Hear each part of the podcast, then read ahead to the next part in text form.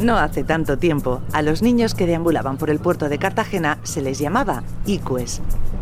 De una esquina a otra conseguían algún pescado, hacían algún trabajico y en general aprendían muchas de las cosas que el mar podía enseñarles.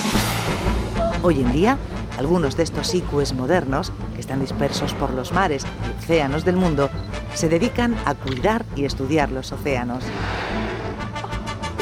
Los icues de Cori. Cada 15 días en el Rompeolas de Onda Regional.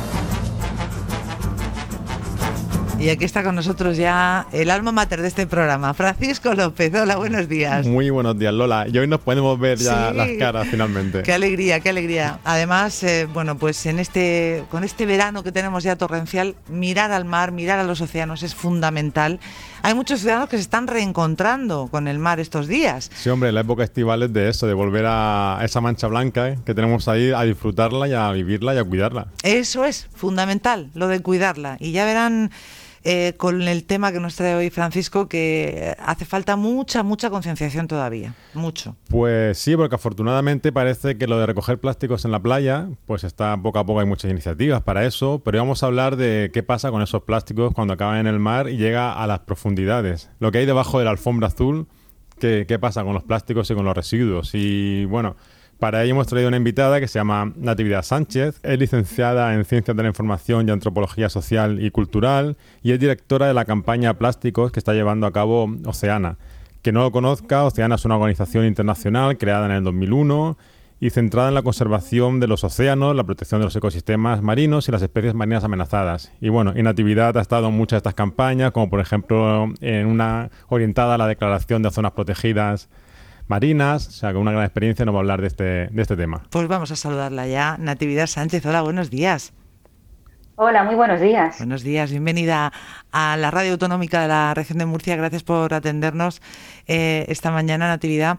Eh, bueno, una experiencia muy dilatada. Eh, ¿Cuándo empieza eh, este amor por, por el entorno, por el medio ambiente, por la eh, biología, en fin, por la ecología, por, por, todo esto de lo que vamos a hablar hoy. Natividad, desde siempre se recuerda así, con, con esta conciencia de la importancia de cuidar el medio ambiente.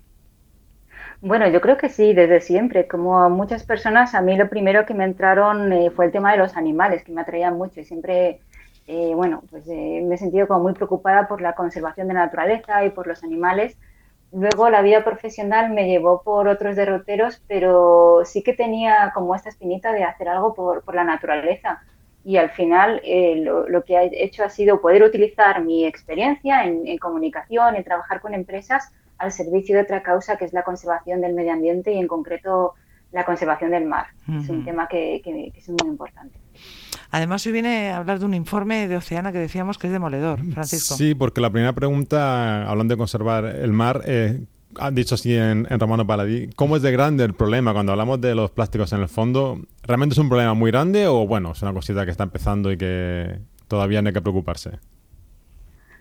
Pues la verdad es que es preocupante y bueno, me agradezco que, hagáis la pregunta porque muchas veces lo que vemos, eh, tanto cuando vamos eh, por la playa como pues en los medios de comunicación, es toda la basura que se acumula en la orilla, las iniciativas para limpiar playas, incluso vemos antes la gran mancha de plástico del Pacífico que está en medio del océano, que lo que sucede más cerca a nosotros. Y realmente el, el, gran problema de los plásticos y de la basura es lo que no se ve, lo que está fuera de nuestra vista. Sobre esto, bueno, como nos podemos imaginar, hay multitud de datos e informes porque todavía se está trabajando para cuantificar el problema. Pero nosotros utilizamos un estudio que salió hace poquitos años, según el cual eh, más o menos de toda la basura plástica que hay en el mar, hay un 5% que está en las playas, que es verdad que está muy concentrado porque en las playas se concentra mucha, mucha basura, un 1% flotaría y el 94% restante es lo que está en el fondo. O sea, la inmensa mayoría del plástico, de la basura que viene sobre todo de, pues, de tierra firme, está en las profundidades, está lejos del alcance de la vista y en su mayor parte además, eh, bueno, pues es basura que, que, viene de lo que tenemos nosotros a, mano, que es eh, la mayor parte son envases, son recipientes, son plásticos y todo esto, insisto, está sobre todo en, el fondo del mar. Madre mía, entonces se podría decir que por, cada cinco trozos de plástico que recojo de la playa hay 94 que están sumergidos que no, que no vemos, así con las cuentas de andar por casa. Sí, sí, sí, sí, hay muchísimo. Ya digo que, la mayoría y lógicamente depende más de unas zonas de otros, pero, pero sí, y además, eh, bueno, pues la mayor parte de, digamos, de los, de los productos, de las cosas que se encuentran más en las profundidades, lo que más hay, teniendo en cuenta pues, el total de los océanos, o sea, tanto la costa como mar adentro, lo que más se encuentra son bolsas de plástico y luego pues tendríamos botellas de plástico. Las botellas, por ejemplo, en las profundidades marinas, en el fondo del mar, de lo más profundo, es el objeto más habitual, las botellas de plástico. y luego pues tenemos envases de comida, tenemos embalajes flexibles, las típicas bolsas de ensalada, todas estas cosas son eh, los productos que a lo largo de todos los océanos, teniendo en cuenta todo, son los más habituales. O sea, lo que encontramos más en nuestra vida diaria en los supermercados es también lo más habitual en, el mar, sobre todo en el fondo. Es tremendo, es tremendo, la verdad. Luego, en un apartado del informe, eh, hay un informe de Oceana que eh, luego diremos cómo se puede consultar. Mm, se llama Plástico en las profundidades, un problema invisible. Los fondos marinos convertidos en trampas de plástico. Se habla precisamente de eso, de del impacto que tienen, por ejemplo, las anillitas estas de los botes de, que tantas veces hemos visto, ¿no? Animales atrapados en los botes de la, mm. lata de refresco que llevan esas anillas de plástico. Eh, eso, por ejemplo, es una trampa mortal para muchos animales marinos. Em, ese ya es un impacto así mm, para comenzar, ¿no? Eh, el, el, problema que pone en riesgo realmente la vida de muchos animales, el plástico. Exacto, y ese es un buen ejemplo. Esto ahora mismo en abril salió una ley de residuos en España y una de las cosas que se debatían entre los políticos y bueno con ONGs era si se debían prohibir estas anillas de plástico, ¿no? Porque se sabe desde hace décadas el problema que causan. Es decir, es un producto que antes no existía, se empezó a fabricar hace, no sé, 50, 60 años para juntar los packs de lata de 6 en 6 o lo que sea. Y se sabe la cantidad pues, de, aves marinas, de tortugas que pueden quedar atrapadas. Y al final, eh, bueno, pues eh, vemos que muchos problemas también a la hora de retirar artículos del mercado. Aunque hay alternativas, aunque haya, por ejemplo, anillas de cartón, o en un momento dado podamos decir, no queremos las anillas, ya es suficiente con la lata. Es muy complicado muchas veces este diálogo o este, esta situación entre pues, los fabricantes y la conservación del medio ambiente y, lleva mucho tiempo y muchos años de negociación y de dar vueltas el decir, a ver, tenemos este artículo que realmente eh, todo el mundo sabe el daño que hace, hay que quitarlo en medio. Claro.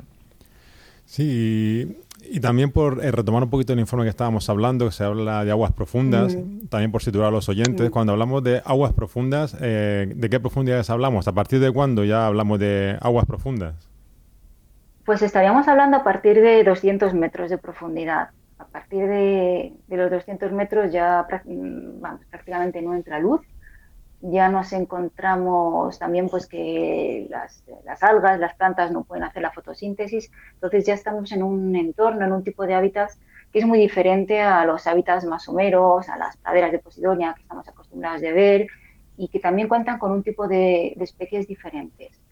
Entonces, esto que parece como, bueno, 200 metros, pues eso está lejos y tal, en el caso de España tampoco es así. O sea, nosotros somos, eh, que mucha gente no lo sabe, somos el segundo país de Europa después de Portugal que tenemos mayor superficie marina y además más profunda. O sea, nuestra profundidad media es de 3.000 metros, porque tengamos en cuenta que tenemos todo el Atlántico en el Mediterráneo. En nuestra parte del Mediterráneo eh, no es tan profunda, aunque el Mediterráneo es un mar muy profundo, pero la gran parte de nuestras aguas, la gran parte de España, son aguas de más de 200 metros. Y cuando digo la mayor parte, pues a lo mejor estamos hablando de, si cogemos un mapa de un 93, 94%, serían estas grandes profundidades. O sea, la mayor parte de nuestros mares son estos ecosistemas. Y hasta ahí llega la basura. Sí. sí, sí, sí. Bueno, la basura se ha encontrado en, todas partes, hasta en la, en la fosa de las Marianas. Pero hay estudios que dicen como que entre 200 y 2.000 metros de profundidad es donde realmente se halla la mayor parte de, la basura. y, esta diferencia que comentaba Natividad de los hábitats no es solamente marca el hábitat de cada zona según la profundidad, sino que el comportamiento de la basura pues es diferente que caiga una botella a 200 metros o a 300 a que esté a 5 metros en la, en la orilla, ¿no?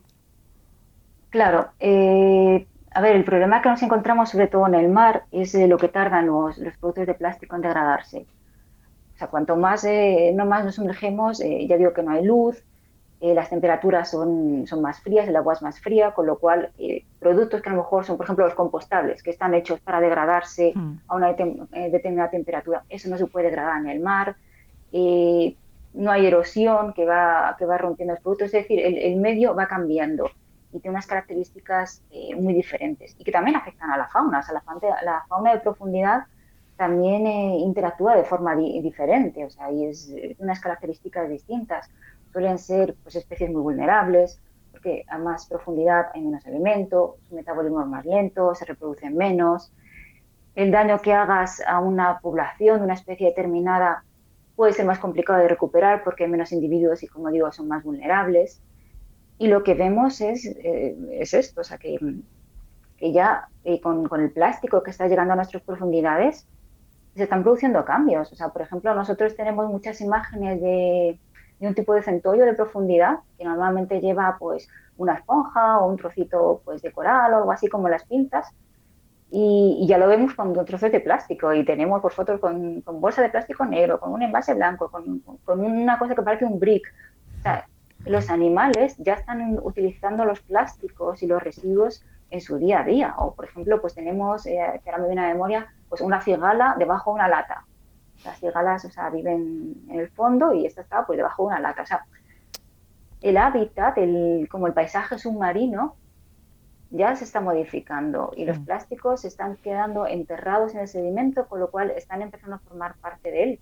Y es, eh, estamos cambiando. O sea, lo que hay debajo de la superficie, mm. cómo actúan los animales, eh, como digo, el paisaje, todo eso se está modificando pero rapidísimo, en los últimos años, en las últimas décadas. Es algo que está viviendo nuestra generación. Y tengan en cuenta que un plástico así tarda mm, me da miedo decir una cifra, pero cientos y cientos de años. Cientos de años en, no sé si la actividad lo puede ajustar mejor, pero... Claro, muchísimo tiempo, vamos. Sí. A ver, hay, digamos, hay como horquillas, porque realmente depende mucho de las circunstancias y de la zona. Por ejemplo, muchas veces se dice que una botella tarda 500 años en degradarse. 500 años hace que Colón llegó a América. O sea, que si Colón hubiera tirado una botella, estaría ahora degradándose. Pero es que según, es que puede durar mil años, es que depende de dónde caiga. Estamos hablando de, horquillas. Hmm, eh, es tremendo. Y luego, eh, eh, otro, otro, otro impacto de la actividad humana en el mar, por ejemplo, son los residuos que proceden de la actividad pesquera. También hay muchas redes en el fondo del mar, ¿no? Y em, em, mucho plástico procedente de la pesca. Natividad. Sí, sí, también esto es, eh, es una fuente importante. O sea, más o menos los cálculos serían como que un 80% de la basura llega a tierra firme y un 20% del mar. Sea, no solo, del, digamos, de lo que llega del mar, pues es a lo mejor la lata de cerveza que un marinero tira por la borda, pero sobre todo son artes de pesca abandonadas. Y esto en algunas zonas, antes hablábamos de la superficie en alta mar, realmente es el tipo de basura que más abunda pero no hay que irse a alta mar, es que lo vemos en nuestras costas, vemos cantidad de artes de pesca perdidas o abandonadas que siguen actuando después de ser abandonadas, después de acabar en el fondo del mar. Al final em, son tipo de productos que está diseñado para atrapar especies, o sea, para matar, digamos, y siguen eh, atrapando peces y atrapando todo tipo de criaturas. Entonces te las encuentras, pues a lo mejor te encuentras, yo que sé, un, un trasmayo, una red de arrastre, lo que sea, que está enganchada y se van, eh, los peces se van quedando atrapados o es decir, o sea, mm, siguen matando y siguen haciendo daño cuando están abandonadas y eso eh, nadie lo recoge. Hmm. O se quedan enganchados a los corales y al final eh, los acaban rompiendo. O sea, muchas veces, o sea, ves los sedales tirantes en los corales porque el coral sigue creciendo despacito y eso está ahí totalmente enmarañado. Es, brutal. Es brutal. Hmm. Y ahora que lo comentas, una pregunta que seguro que se están haciendo los oyentes es ¿por qué no se saca de ahí? ¿Por qué no se, se baja ya como unos basureros submarinos que puedan recoger eh, esa basura? Mm, pues porque es carísimo y porque es inviable. Es decir, em, a ver, sí que hay tecnologías de robos submarinos para llegar al fondo del mar pero si queremos recoger la basura de forma selectiva, o sea, con cuidado de no dañar el medio, pues habría que ir elemento a elemento, irlo retirando, con lo cual llevaría muchísimo tiempo y requeriría muchísimo dinero. necesitas un barco que vaya, que deje caer el robot submarino o el aparato que sea, eso tarda en caer porque tiene que bajar despacito y que vaya recogiendo pieza a pieza. Si está en una zona, pues, de, tipo como una cueva o algo con un relieve muy complicado, no puede acceder. Si está enganchado en un arrecife de coral, ¿cómo retiras eso sin cargarte el, coral? lo que mm. puedes hacer a lo mejor es cortar para que, si, mm, para que no rompa todo el macizo de corales y, minimizar un poco los daños, pero no lo puedes retirar. Y esto hablando de un caso hipotético de decir, bueno, pues somos multimillonarios, llenamos todo el mar de, aparatos para recogerlos. no, es viable. Realmente, mm. Cuando tienes un problema tan grave de plástico en las profundidades, a, lo que estamos diciendo, o sea, que estamos encontrando plástico a 100, a 500, a 1000, a 2000 metros en todas partes, es que es absolutamente inviable y además te los encuentras no pegados a costa, es que te los encuentras también lejos. Hmm. Entonces, no, la solución no, no es limpiar.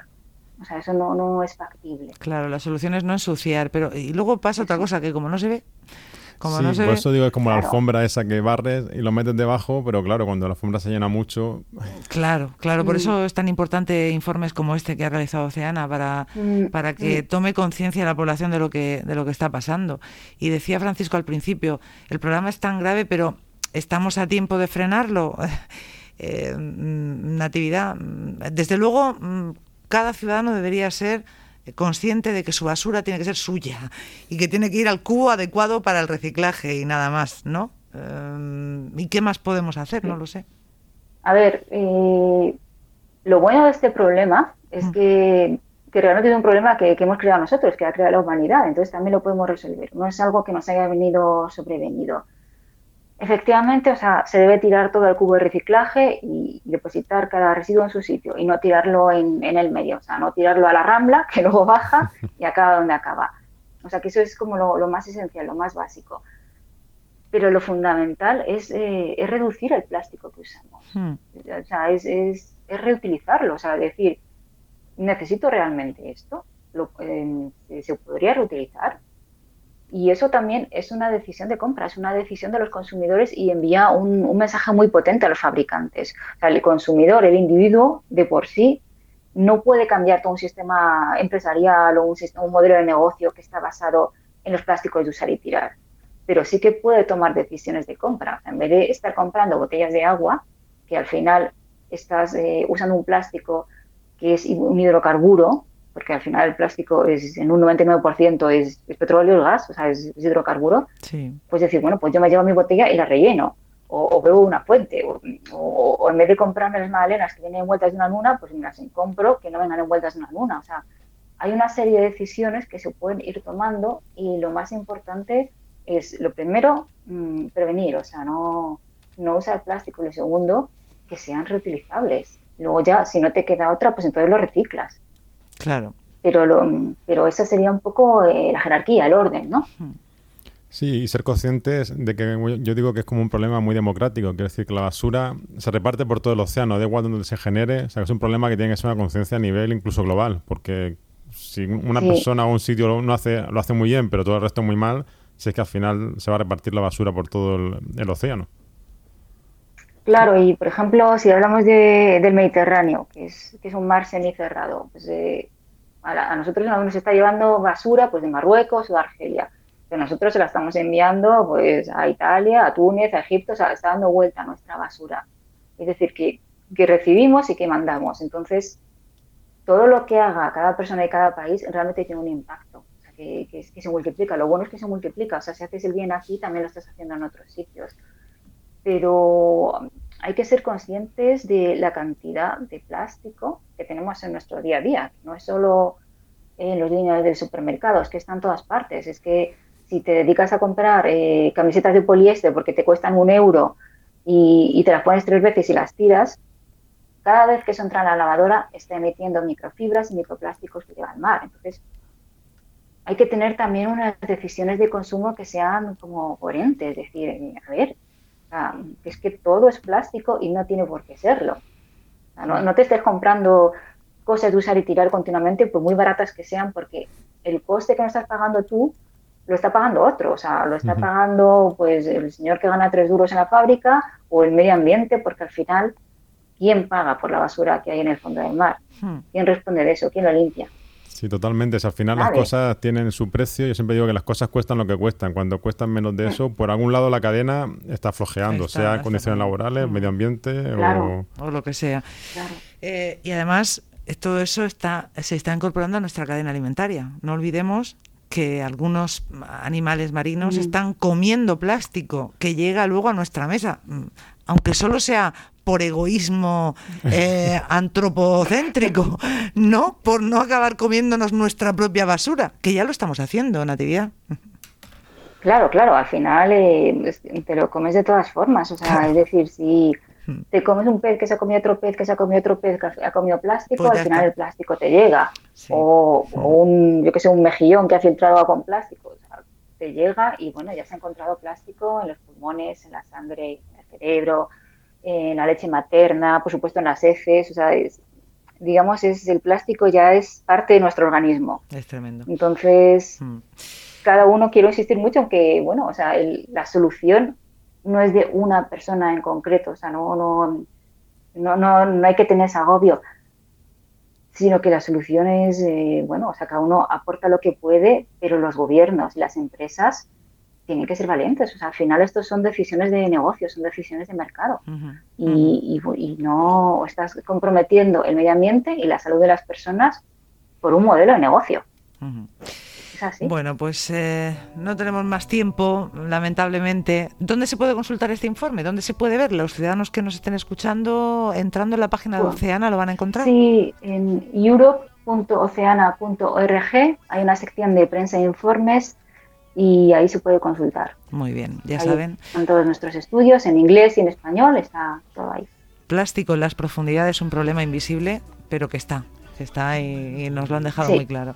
Totalmente, y enhorabuena a Oceana por toda la labor que, lleva haciendo desde hace muchos años ya por la protección de los océanos. Sí, señor. Natividad muchas gracias a vosotros también por difundirlo. Muy amable, muchas gracias Natividad. Un abrazo. Un abrazo.